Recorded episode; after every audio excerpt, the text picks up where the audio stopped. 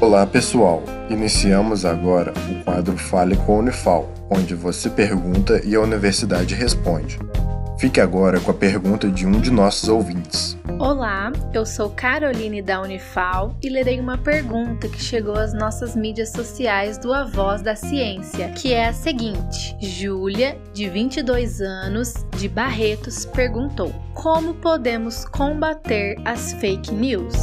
Seguimos então a resposta. Olá, meu nome é Gabriel Felipe, estudante do curso de Ciências Sociais da Unifal, e estou aqui respondendo a pergunta da Júlia, de Barretos. Combater as fake news não é uma tarefa fácil. O que podemos fazer é sempre pesquisar mais fontes de informação quando lemos uma notícia. Também há sites como o eFarsas, eles são especializados em desmascarar essas notícias falsas.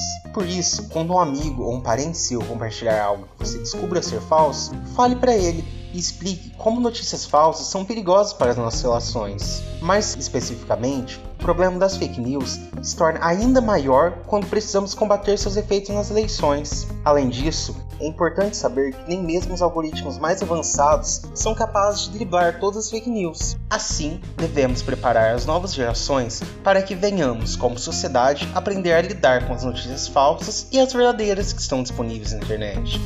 Esse foi o Fale com a Unifal.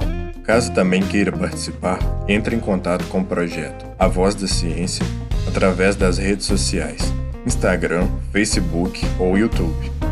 Sua dúvida é sempre bem-vinda.